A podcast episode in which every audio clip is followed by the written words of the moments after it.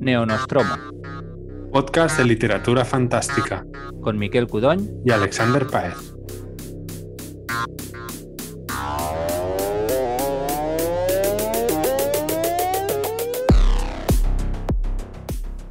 Hola, bienvenidos a Neonostromo. Volvemos a estar aquí, Alex y yo, en nuestro episodio número 54, en esta época, en esta etapa de mm, periodicidad un poco irregular, pero, pero siempre aquí, eso sí.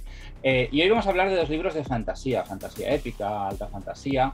Am, concretamente, Alex va a hablar de Daughter of Red Winter, de Ed McDonald, que además el autor lo tendréis en el Celsius, que empieza tal como grabamos la semana que viene. Yo creo que, que el capítulo se habrá publicado antes. Y yo hablaré de un libro que en realidad en el podcast ya ha aparecido, lo había, lo había reseñado Alex hace casi dos años, en el Neonostromo número 35, que es El Camino de los Reyes, The Way of Kings, de Brandon Sanderson. Alex, ya sabéis en el podcast, porque es un poco un, un gag recurrente, que mm, siempre hablamos de que Miquel tiene que leerlo, tienes que leerlo, tienes que leerlo, pues lo he leído y además no solo lo he leído, sino que lo he disfrutado. De hecho, Y- Miquel, en, perdona que te interrumpa, ¿eh? No, en no. el anterior episodio es cuando prometías que lo leerías y has tardado un solo episodio en leértelo y reseñarlo, lo cual es... Estoy muy contento, estoy muy, Sí, muy, sí. muy A ver, orgulloso. el- me parece que de tiempo de lectura no ha llegado a las, entre una semana y dos semanas. Igual ha llegado a las dos semanas, pero creo que han sido unos 10, 10 o 11 días. La verdad es que el libro engancha. También es verdad que como es un libro largo y ahora era una época en, el que, en la que podía dedicarle un poco, me he marcado un ritmo un poquito, un poco acelerado. Eh, tú también te comprometiste a leer otro libro, de todas maneras, ¿no? El de Lo he comenzado. El Ministerio del Futuro. Sí, lo he comenzado, pero está me está costando un poquito. No es el momento para mí para ser. leerlo, pero lo comencé. Puede ser, Eh, puede ser. es Sí, un me poco que- más duro que de lo que me esperaba, en el sentido de, de- Es denso. que, es- tiene muy poco ritmo. Es un libro que tienes que ir, te tienen que interesar las ideas y, y tirar. Eso ya lo dije ¿eh? en la reseña, que Sí, era la sí. precondición para el libro, te tenía que interesar el tema. Muy bien. Eh, voy a empezar yo, ya sabéis, más que reseña, vamos a ir comentando cosas y, y temitas, y más en este caso que, que Alex ya lo había reseñado. Os invito eh, a recuperar la reseña de Alex, yo lo he hecho poco antes de grabar y la verdad es que era interesante y además me va bien un poquito para, para, para hablar y yo y, decir lo mío, ¿vale? Hace ya dos años que hablo de este libro, eh, durante los cuales me parece que se lo ha vuelto a leer y se debe haber leído el, No, los no. otros tres. Ese- esa fue mi relectura para luego en- eh, encarar el segundo, tercero y cuarto, que, que el cuarto de hecho me lo terminé eh, a principios de este año, eh, si no me equivoco. Luego te preguntaré si se sabe cuándo tiene que salir el quinto, porque Dos- 2024 dijo el, el autor Guau. hace poco en, en- en- Bueno, él hace unos pequeños vídeos sí, semanales donde actualiza su progreso de escritura y cosas. Y debido a que el año que viene saca cuatro novelas que escribió durante la pandemia, eh, las tiene que corregir y editar y Y tal, y eso ha hecho que, que retrase el... Sí. vale, o sea que me tomaré tiempo para ir leyendo los otros cuatro, porque tampoco quiero tener una pausa. De tienes un año y medio, tampoco... Sí, sí. No, un no, año sí, y medio, poco más. Está bien. Vale. Bueno, como Alex ya decía en la reseña anterior, El Camino de los Reyes es el primer libro de lo que va a ser una decalogía. Lo que pasa es que esta decalogía está dividida en, dos etapas de cinco libros cada una, ¿no? Entonces, en cierta manera, este es el primer libro de una, de una pentalogía, ¿no? Eh, entiendo, por lo que he ido leyendo, que entre las dos hay un- hay un salto de varios años y que está planteada como que la segunda es una secuela de la primera, lo cual me parece perfecto, ¿vale? De, de momento de esta primera pentalogía existen cuatro libros publicados y traducidos al español, que son este primero, Camino de los Reyes, Palabras Radiantes, Juramentada y El ritmo de la guerra. Em, yo, bueno, sabiendo el ritmo al que escribe Sanderson, que es alto, em, mi, mi impresión era que no tardaría en salir, pero bueno, 2023. En realidad no es tanto para un libro de, esta, de, esta, de este tamaño, ¿no? de esta magnitud, porque ya lo decía Alex, son libros que son largos. Y mirando, de hecho, en Wikipedia diría que este primero es de los cortitos comparado con el resto de libros. Pero bueno, más o menos todos están entre las 1200 páginas, 1100 páginas, ¿no? Me parece, Alex. En todo caso, ya, ya, ya me corregirás. Vale, yo solo voy a hablar del primero, es el único que he leído. Y, y eso, de hecho, plantea algunas, algunas dificultades cuando se trata de reseñarlos. Es algo a lo que ya estamos acostumbrados los que leemos fantasía y ciencia ficción porque hay muchas sagas largas y en algún momento tienes que empezar a leer y te apetece hablar de los libros. Em, pero es inevitable que cuando haya leído más libros, y en realidad Alex aquí me lleva ventaja y en la discusión que hagamos después pues puede, puede aportar muchas cosas, puede ser que aquí diga cosas que luego donde dije digo, diga Diego, puede ser que me corrija, que me corrija más adelante, ¿vale? No, me preocupa demasiado, este es el único que he leído, yo creo que el libro tiene que funcionar volumen a volumen y, y que muchos de vosotros cuando lo leáis será el primero que leáis, con lo cual está bien saber cuál es la sensación que te va a proporcionar el libro la primera vez que lo leas. Por más que cuando leas más, esa sensación pueda corregirse a sí mismo. ¿vale?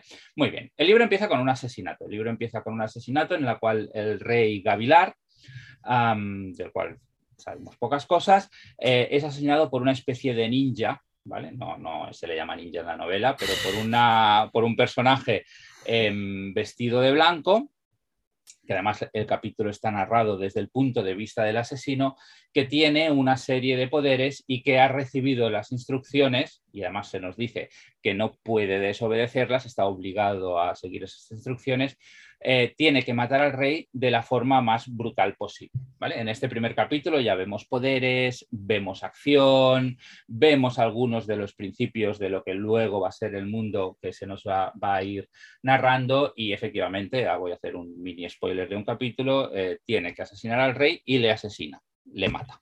¿vale? A partir de ahí, esto es como una especie de introducción. El resto del libro lo que nos va a narrar es una guerra entre los Aleci, entre dos grandes civilizaciones, o entre una gran civilización y otra civilización que a priori son más o menos salvajes o como mínimo esa es la, percepción que tienen de ellos los Aleci, que son el, gran imperio em, que protagoniza mm, buena parte de esta historia. ¿vale? Está la guerra entre los Aleci y los Parshendi. Es una guerra en principio motivada por la venganza. Se supone que los parsenes, digo se supone porque ellos mismos todo el rato te están dando pistas de se supone eh, que son los que están detrás del asesinato de este rey, ¿no? Y entonces durante muchos años se extiende una, se, se va produciendo una guerra en un territorio muy concreto y muy peculiar del mundo que son, yo lo he leído en inglés, en inglés pero supongo que deben ser las, las tierras o las llanuras quebradas, ¿no? Como una llanuras quebradas, creo que lo tradujeron, sí yo me lo imagino como una especie de, gran cañón, pero con, muchas, con muchos montículos separados que tienes que ir saltando. De hecho, buena parte de la trama es cómo vamos de un montículo al siguiente, porque están suficientemente separados como para que no puedas saltar, pero tampoco quieres que haya un camino o un puente constante porque eso te abre la, pues, la puerta al enemigo a que te pueda atacar. Vale, pues hay esta gran guerra entre los Parshendi y los Aleci en un planeta llamado Roshar, que en principio ha sufrido una serie de lo que llaman desolaciones, que vienen a ser, sin dar muchos detalles, una serie de destrucciones del mundo y reinicios del mundo, ¿no? en las cuales ha habido una serie de apocalipsis producidas por unas criaturas que son los Bringers, los portadores del vacío, no sé cómo deben haber traducido, que han ido destruyendo el mundo. De hecho, este, este como que ha ido pasando en el pasado, esta especie de mitología, es una parte muy importante del libro, y de hecho una de las partes interesantes que nos van a ir generando inquietudes y nos van a ir generando pues, curiosidades. de hecho, como todo esto ha sucedido a lo largo de muchos milenios, el registro o el conocimiento que tienen los personajes de la historia de estas desolaciones es muy impreciso y se sitúa constantemente a medio camino entre la historia y la mitología. De hecho, para mí esto es uno de los puntos fuertes de la trama que tiene muchos puntos fuertes. Y de, esto, Miquel, si, te puedo interrumpir un segundo claro, sí, sí, todo lo que quieras. Yo no sé si ya lo has visto o te pasó leyendo, pero una cosa interesante que puede ser para algunos lectores es las similitudes que hay en este concepto que acabas de mencionar ahora mismo con, la serie de, de Jemisin, de Nora Jemisin, en los de la, Tierra Fragmentada, que hay tantas desolaciones y hay tantos apocalipsis, digamos, que destruyen, ¿no? O, eliminan esta civilización que es muy difícil avanzar tecnológicamente, es muy difícil mantener, eh, en inglés, o sea, eh, archivos, por eso se llama el archivo de las tormentas, sobre el pasado y mm, Está chulo porque eh, no recuerdo exactamente si en el primer libro ya salía alguna cosita, pero la tecnología pseudo o pseudo tecnología mágica que usan para hablar, comunicarse o mm, guardar registros documentales de lo que está pasando es súper peculiar Hmm. Y, aunque es magia, te crees el funcionamiento tecnológico que te está explicando el autor, ¿no? Tiene un sentido interno lógico que podría estar cercano a una ciencia ficción mágica, que por eso algunas veces yo he dicho que para mí esta serie acabará siendo ciencia ficción. Sí, lo cuando, en, tu, reseña. Sí, cuando sepamos, porque en los siguientes libros se sabe, ¿no? Todo tiene un sentido científico en el sentido de... Hay unas reglas. La biología, sí, la física, son, todo sigue una serie de reglas que aunque son fantasía para nosotros, dentro de ese mundo son ciencia.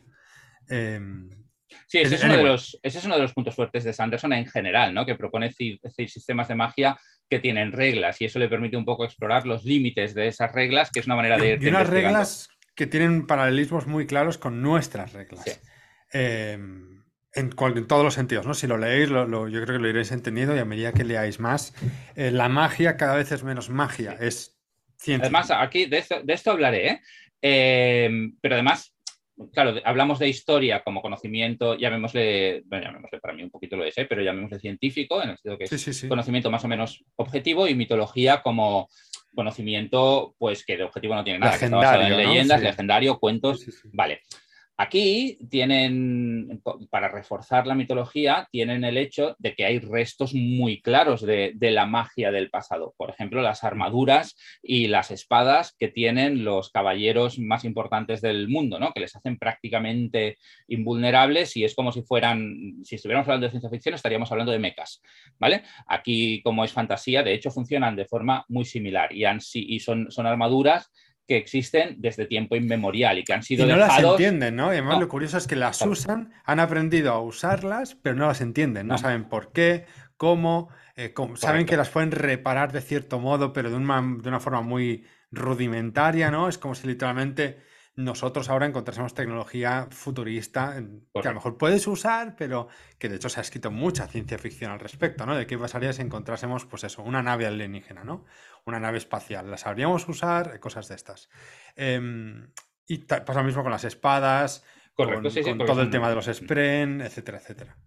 De los Spren hablaremos, porque los Spren es un tema que a mí me, ha fascinado a lo largo de, todo el libro. Y no has visto nada, o sea, no, lo desarrolla de una manera una, una, fracción.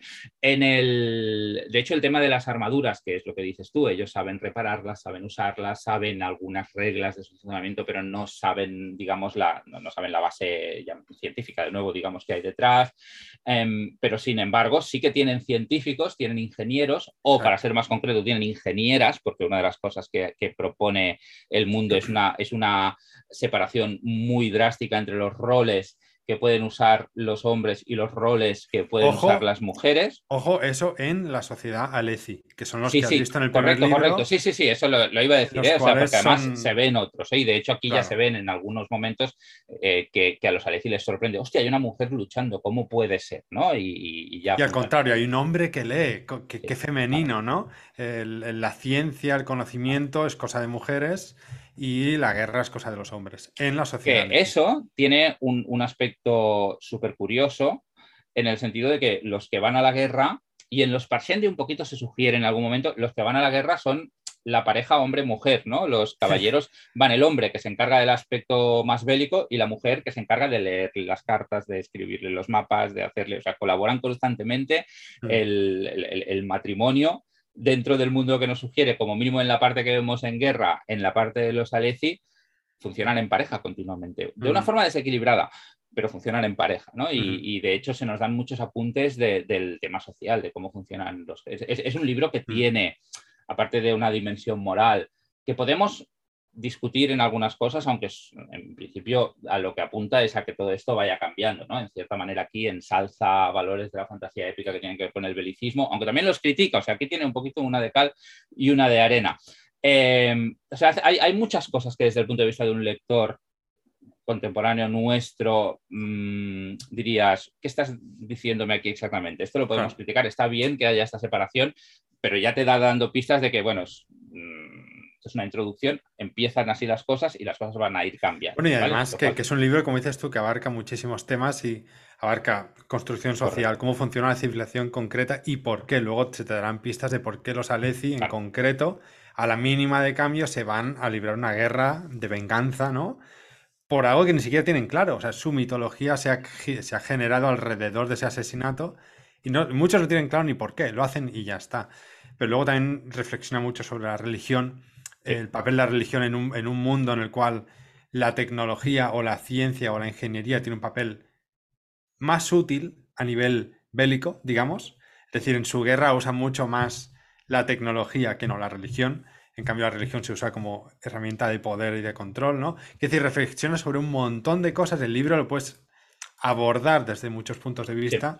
Eh, y decir, es, un libro muy magno en ese sentido. ¿Y cuál es la relación entre el conocimiento religioso y el conocimiento más académico? ¿no? De hecho, una de las protagonistas, aquí aún no he hablado de protagonistas, pero hay tres grandes protagonistas o tres grandes grupos de protagonistas, como mínimo. Uno está muy claro, que es Caladín. Caladín es el héroe de la novela. No sé si será mm. el héroe de las siguientes, me imagino que no, pero aquí, digamos, es el. Si tuviera que haber un elegido, que no se plantea en estos términos, un poquito sería Caladín, ¿no? El, que conecta el pasado con el futuro. Eso también lo hace luego en el primer libro, sí, correcto. luego, y que además digamos, es un personaje que ha caído en desgracia, que tú ya ves cuáles son sus virtudes, pero es un esclavo, que está, todo le sale en principio mal y que poquito a poquito va a ir descubriendo por qué y va a ir descubriendo cuál va a ser su papel en el resto del mundo. Luego tenemos un grupo de nobles que son Aleci y que también son positivos, ¿no? Y que el protagonista sobre todo es Dalinar, pero también sus hijos y todo un elenco de personajes que son importantes que giran a su favor. Y que también conecta con el pasado porque es de forma bastante interesante el que tiene desde el principio se ve, ¿eh? tiene una serie de visiones del pasado que él al principio no comprende y le hacen dudar si está loco o no. El lector ve bastante claro desde el principio que, eso está pasando de verdad, pero desde el punto de vista del personaje es interesante cómo eso le hace dudar a él y a los que lo... De hmm. hecho, es una de las partes que más me han gustado del, libro. Y luego está la otra ah, protagonista, cada uno va a su rollo, son arcos independientes que se van intercalando, que es Shalan, con Jasna, que es una noble venida a menos, que necesita salvar a su familia de una catástrofe económica, digamos, el padre ha muerto, se sabe desde el principio y lo están ocultando, y es la académica y la artística, y ella lo que quiere es intentar encontrar una manera de, de salvar la economía de la familia, ¿vale? No quiero dar muchas pistas de esto, pero cada uno a su manera va dando va revelando cosas sobre el pasado, va revelando cosas sobre cómo funciona el mundo y va revelando aspectos distintos. De hecho, Shalan yo creo que está un poco desaprovechada en el sentido de que durante buena, es, yo creo que es la que menos capítulos tiene, aunque son capítulos muy interesantes, la historia se decanta bastante, de forma bastante clara hacia el aspecto bélico.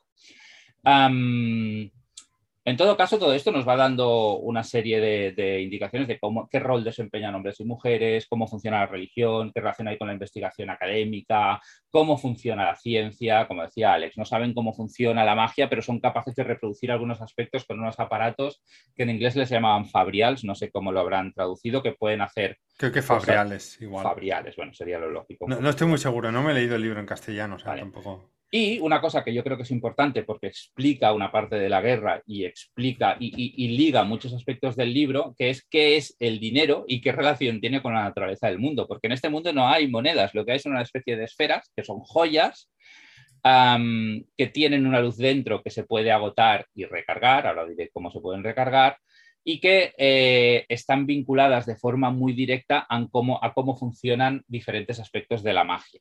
Entonces tú tienes un objeto, que es esta esfera, que vale, que tiene un valor económico, que es independiente de lo que se puede hacer con esta energía, pero que además se puede utilizar para hacer cosas. Em, entonces, en la novela la economía tiene un papel importante. De hecho, la guerra que empieza como un mecanismo de venganza entra como una especie de bloqueo, en una especie de atasco, precisamente porque es una manera de obtener joyas de estas, sin dar muchos detalles. todo está planteado de forma muy inteligente, de forma muy interesante, pero al mismo tiempo, yo creo, y eso es importante que se sepa cuando empiezas el primer libro, yo creo que Sanderson sabe que tiene tanto tiempo para dar la información que te la va dando con unas pinceladitas que hace que el libro acabe siendo un poco demasiado introductorio. Está claro que cuando hayas leído los demás esto pierde importancia, pero en el, en el primero para ser un libro de mil páginas, pasan relativamente pocas cosas, sobre todo en la primera mitad o incluso en los primeros dos tercios. Luego hay un momento que, se acelera todo, empiezan a, casar cosas, a pasar cosas y, realmente no puedes parar de leer. No puedes parar de leer antes tampoco, porque la verdad es que está todo planteado de forma muy interesante. Pero es un libro en el que hay muy pocos cambios de escenario. Hay la, gran biblioteca en la que está Shalan el, territorio en el que están los Aleci y, y, Caladín, y poca cosa más. De vez en cuando hay alguna visión que te lleva a algún otro sitio. Entre, entre diferentes etapas del libro hay una serie de interludios en los que salen personajes secundarios que muchas veces no vuelven a salir y que sí que te enseñan otros lugares del mundo. Un poquito son como respiraderos para ver, hey, hay más cosas, que supongo que eso será importante en libros posteriores pero en realidad, en cierta manera, mm, no diría minimalista, no es un adjetivo que le vaya bien al libro, pero es un libro en el cual eh, consigue mantener tu atención pasando relativamente pocas cosas. Aquí lo importante son las interacciones entre los personajes, lo que te está mm. revelando del mundo, lo que te está sugiriendo y, una primera pincelada de, hostia, ¿qué puede pasar? Al final sí, tú al final, yo ahora realmente tengo muchas ganas de, ponerme con el segundo, porque lo ha dejado todo eh, en una situación en la cual Em, todo se ha expandido, hay cosas que no son lo que parecen.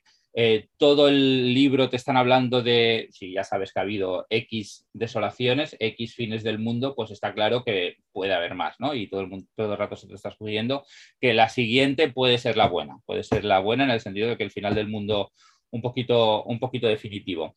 Aquí no hemos hablado del, tipo de mundo. Es un mundo, digamos, en el cual desde la última desolación como mínimo hay una serie de tormentas, tormentas muy bestias, que si te pillan a la intemperie realmente te van a matar, que con mucha periodicidad aparecen y, mm, bueno, son una fuente de, pruebas, no te has de refugiar. Y un poco marcan el ritmo de eh, cómo puede funcionar la sociedad, como mínimo, en, la zona del mundo en la cual pasa eh, la mayor parte de la acción en esta novela.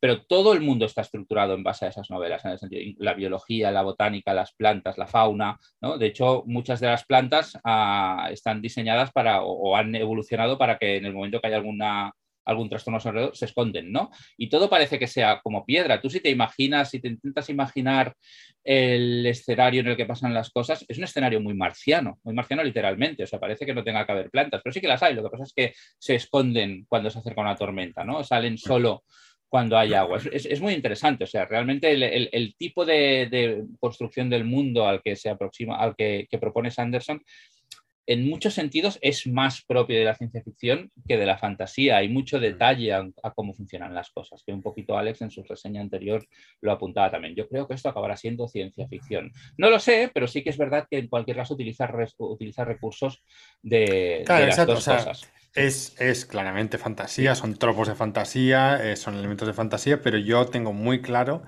que al final va a acabar siendo una, serie, y hablo solo de, incluso la primera era o incluso la primera y la segunda era, por cómo están evolucionando los libros, por, por, por cómo plantea todo. O sea, tú mismo lo estás diciendo, es que ha pensado la biología. ¿Cómo es la biología? ¿Cómo se adaptaría la biología aquí? Eh, supongo que lo mencionarás luego, pero el, tema de sprints, que ahora mismo parecen como luces mágicas, ¿por qué salen sprints rojos cuando hay dolor? Sprints dorados cuando hay orgullo y te pones a, a, pensar un poco y dices, si yo, si yo me meto en el mar sangrando, se me acerca un tiburón. Eh, si yo hago cierto sonido en la selva, me viene un pájaro. Si huelo a sudor, me viene un mosquito. Y de al fin y al cabo, hay animales atraídos por hormonas, feromonas, olores. Y aquí pasa un poco, o puedes intuir que pasa un poco lo mismo. A lo mejor estoy incurriendo un pelín en el spoiler, pero ya se dice, si hay una herida podrida o que está mm, corrompida, se acerca un tipo de spren. Si hay tristeza, se acerca otro tipo de spren. Si llueve, salen otro tipo de spren. Es decir, que no es tan mágico, es simplemente la biología de ese lugar en concreto, ¿no? Eh, y eso para mí son elementos puros de ciencia ficción. Lo que pasa es que lo plantea desde un prisma de fantasía. Si nos ponemos en la, dentro de la historia, en el papel de los personajes, estos sprints, estos sprites, estos espíritus, es como si hubiera em, fantasmitas, espíritus, ¿no? O, campanillas, ah. digamos, que, los, humanos los ven continuamente y que están vinculados a acontecimientos concretos. El dolor, la enfermedad, el honor, eh, la lluvia, el fuego, ¿no? Y es como si hubiera siempre estuvieras rodeado de pequeños ¿Tú jugaste A, ¿Tú has llegado a jugar a Final Fantasy X? No. Bueno, según lector ha jugado Final Fantasy X, cuando moría un personaje salían bolitas de luz que se iban al éter, ¿no? Y Sanderson ha reconocido alguna vez que él es muy fan de esa saga y es literalmente eso, son esos bichitos, esas bolitas de luz eh, que en algunos momentos si los miras más de cerca tienen formas concretas, eh, pero si los ves de lejos son bolitas de diferentes colores. Bueno, está, está desde el punto, visualmente es, una, es un hallazgo, porque realmente les sirve para marcar determinadas cosas. Y, por ejemplo, y hay la discusión de, vale, si me pongo, si se me infecta una herida, aparecen estos sprints de la infección. Pero ¿son los sprints de la infección los que provocan la infección o es la infección la que atrae? ¿no? Y hay toda esta discusión de por qué funcionan, cómo funcionan. ¿no? De hecho, hmm. desde el casi segundo capítulo, me parece que es el, de Caladín, hay un sprint distinto que le va a acompañar toda la novela, que es una especie de campanilla. ¿no? O sea, los sprints también también van cambiando, ¿no? Y no es spoiler porque, porque se sabe, casi con la presentación del personaje ya aparece, ya aparece Claro, ese, ese en concreto, no sé hasta qué punto en el primer libro se revela, así que no voy a comentar mucho porque no me acuerdo. Bueno, aparece al final, sabes cosas. Hay un motivo por el cual primero es como es y luego es como es. sí, sí, sí. Muy chulo, además, muy chulo, que se desarrolla mucho más adelante. Sí, sí, sí. No quiero hablar mucho de esto ahora, pero, pero, pero parece que sí, va a ser importante. Luego hay otro aspecto muy importante en el libro que, el otro día por Twitter lo hablábamos, creo que era con, Marina, que es el, de la diversidad de razas, ¿no? Eh, los protagonistas son prácticamente todos de raza negra, pero además hay muchas razas. no, no, no, son, no son negros en concreto, son eh, morenos de piel y de hecho Sanderson ha dicho muchas veces que sería una especie de sudeste asiático, de acuerdo. como entre filipino, vietnamita, tailandés, pero sin los ojos tan rasgados. Pero en todo caso, caucásico no es lo que predomina ni de No, de hecho hay un caucásico en este libro que es el ninja. Sí. Que ya te lo dicen, piel muy blanca, ojos muy grandes. ¿Por qué dicen que tiene los ojos muy grandes? Porque ellos no los tienen muy grandes. Correcto. Que esto es una cosa que decía Jemisin. Decía, yo para describir a gente negra no digo son negros, digo, desde su punto de vista, mira un blanco. Claro. Entonces ellos al ver un blanco, entiendes tú que eso ellos... Está, eso está bien hecho. No sé qué puede pasar si hay alguna vez una adaptación cinematográfica o serie. O sea, Tiene mala pinta, yo creo que va a ser un poco de riesgo, riesgo de whitewashing a saco. Y de hecho, las representaciones gráficas que han hecho en las mismas portadas son relativamente ambiguas porque juegan con las luces, los ojos no. O sea, sí que tú lo miras y dices, vale, sí me cuela como sudeste asiático, pero también me colaría como caucásico. Yo creo que precisamente el dibujo de Shalan en el segundo libro eh, traiciona un poco. Sí. sí, es el que este yo he visto que está dibujando en una. Se nota 100% que es caucásica y no lo es. Eh, Shalan en concreto no es para nada caucásica, sería más, no sé, surcoreana, a lo mejor, pelirroja, ¿no? Eh, estoy hablando con paralelismos de nuestro mundo. Hmm. Eh, pero Dalinar, de hecho, lo ha dicho muchas veces Sanderson, que su, actor preferido para hacer de Dalinar sería Dave Bautista. Y si miras a Dave Bautista, no tiene mucha pinta de caucásico. Es como Jason Momoa, ¿no? Tiene esa pinta más sudeste asiático, mejor Oceanía, ¿no? Una cosa así. Sí.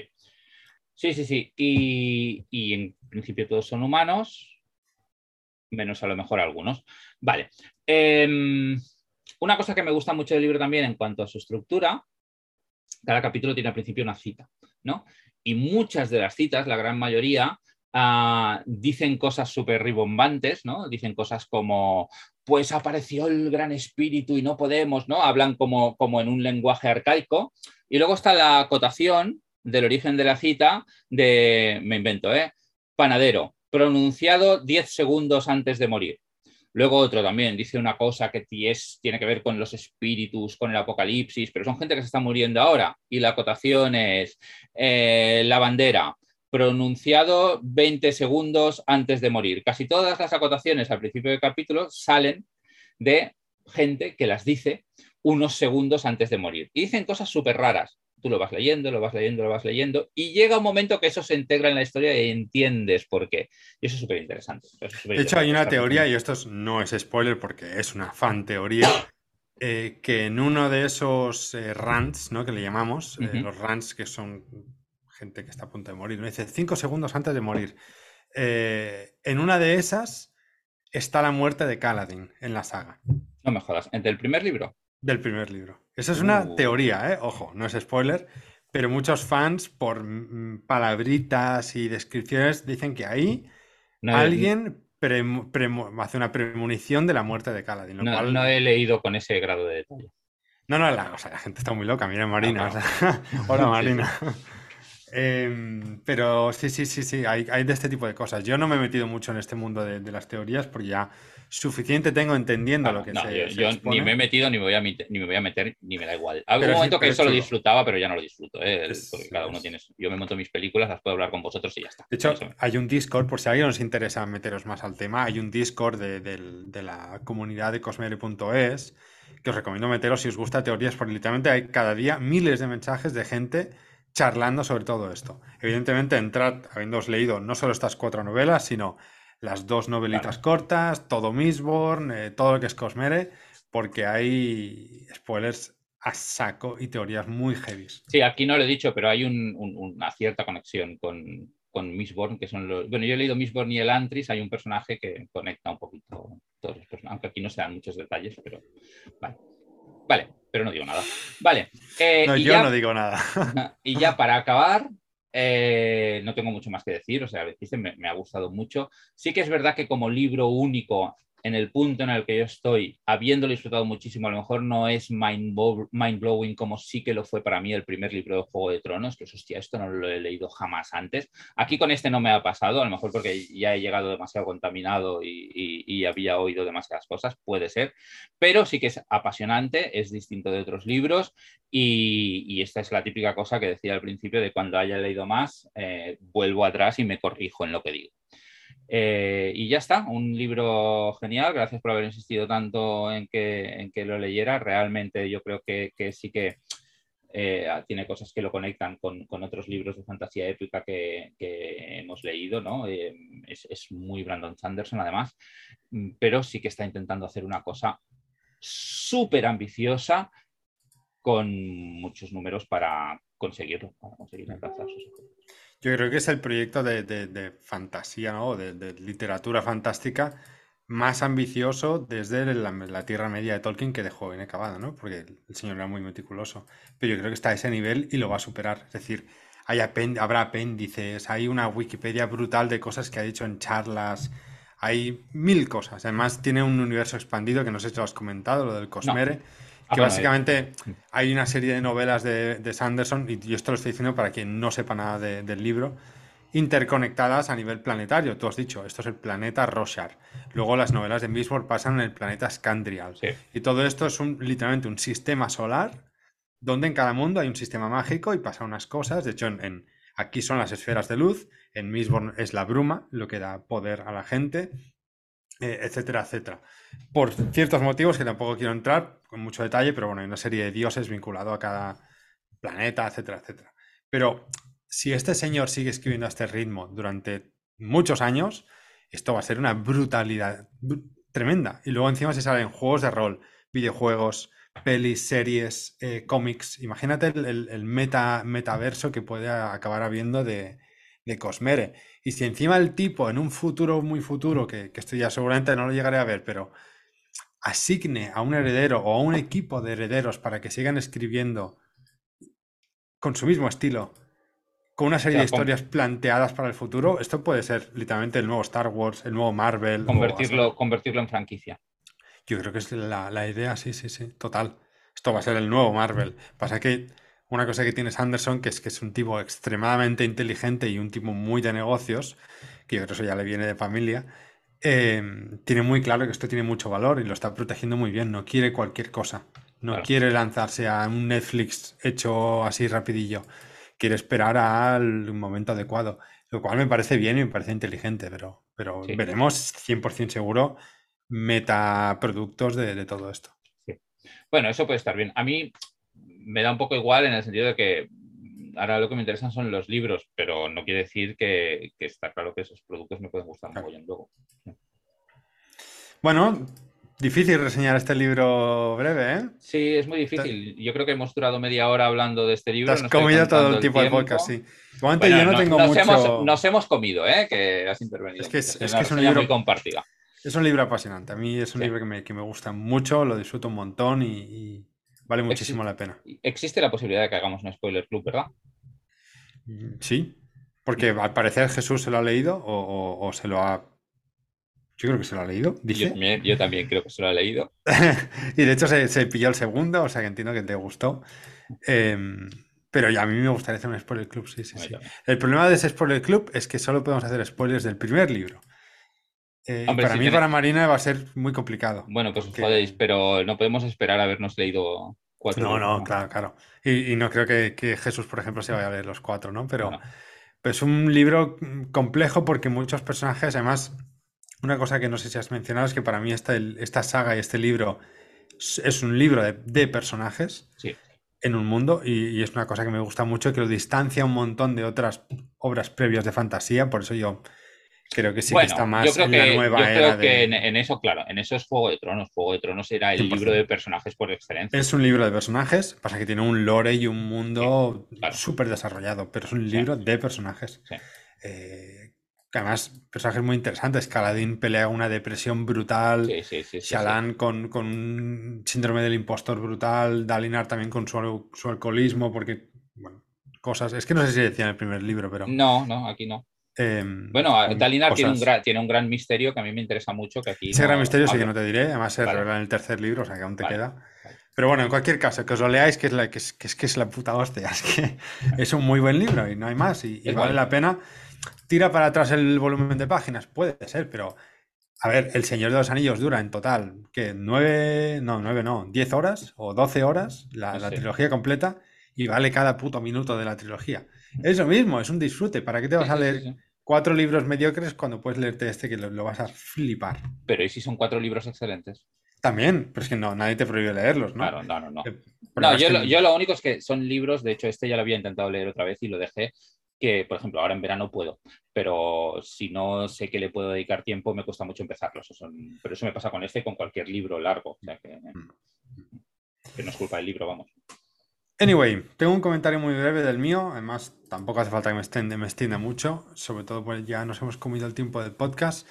Pero quería comentar así brevemente eh, Daughter of Red Winter, o La hija de Red Winter. Red Winter es siendo una ciudad fortaleza, de Ed MacDonald. Es un libro de fantasía que no estoy muy seguro, creo que inicia una nueva saga o trilogía, del autor de una trilogía previa que se llamaba La marca del cuervo, que publicó Minotauro eh, que yo me había escuchado un audiolibro y me gustó bastante. De hecho, me acompañaba en mis eh, paseos eh, largos jugando a Pokémon Go.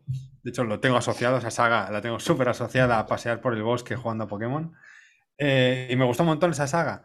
Muy dark, la anterior y tal. Y esta es un poco diferente, es un poco más alta fantasía con elementos Game of. Em, país nevado, mucho frío, una magia muy oscura. O sea, de hecho lo venden como dark fantasy. Yo no creo que sea creepy en ese sentido, no es muy dark, pero sí tiene puntos de dark fantasy más similares al, Grim Dark.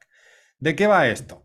Bueno, pues tenemos una chica, una adolescente que se llama Raine, eh, que un día se encuentra una chica sangrando por, la nieve, la lleva a su convento. Eh, y de pronto aparecen unos tipos que dicen, devuélvenos a la chica. Estos tipos pueden hacer magia, revientan el convento entero y se. Bueno, pasan cosas mágicas, ¿no?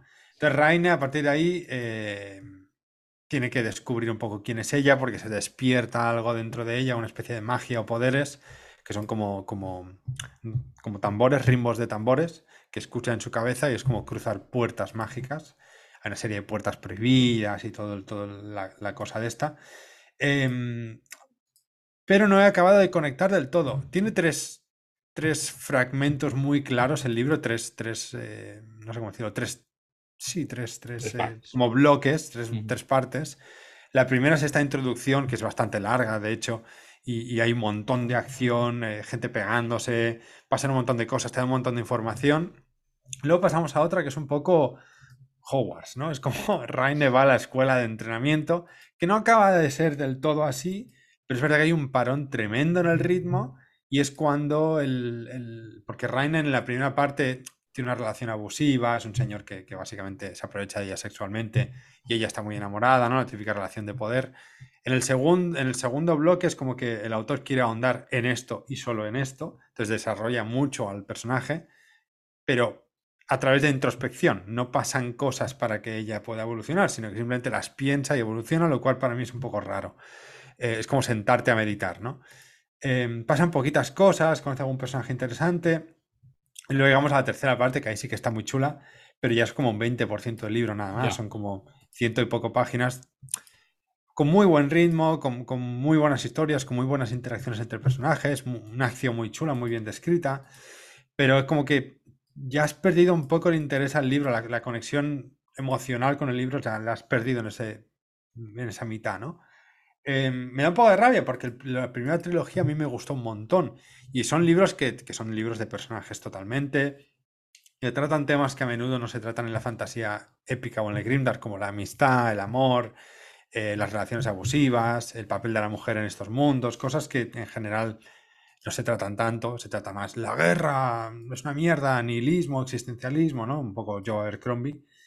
Eh, y a mí me gustaba mucho lo que este tipo tenía a traer.